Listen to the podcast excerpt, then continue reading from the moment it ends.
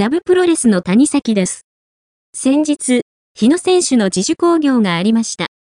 そこで、昔海援隊道場に参戦していた時のユニットのオメガとして、久しぶりに当時のメンバーであった宮 WAKI さん、現 DDT の大石に会いました。日野くんは、ダブや天竜プロジェクト、その他の団体でちょくちょく会ってましたが、その二人は、かなり久しぶりに感じました。大石選手とは、まだ、彼が、サンボ大石という、リングネームの頃からの付き合いなので、サンちゃんと呼んでまして、デビューした年も、同じ2002年で、学年的にも同じなので、同期で波長が合う感じなので、なんやかんやで付き合いが長いです。同期と言っても、向こうは2002年1月デビュー、自分は12月デビューで、ほぼ1年近く差があるけども、同期と言い張っております。笑いフリーの選手だったり、インディ団体の選手とは、比較的色々なところで顔を合わすことが比較的あるのですが、サンちゃんとは、かなり久しぶりな気がしました。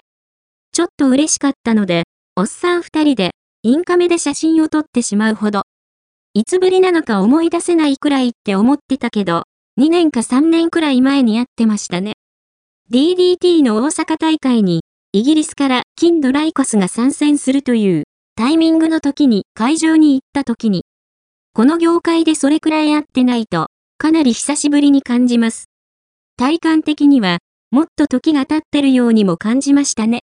あっても、いつもと、会話は、あんまり変わらない内容で、お互いに見た目変わらんなーって、話から近況を話したり、子供の話ですが、出会った頃に話していたことと内容が変わってきてるのも感じたりして、時の流れを感じてしまいます。年齢的だったり家庭があったり、いろいろな付き合いが増えてきて、会おうと思っても、そういう時間がなかなか作れなくなってくる。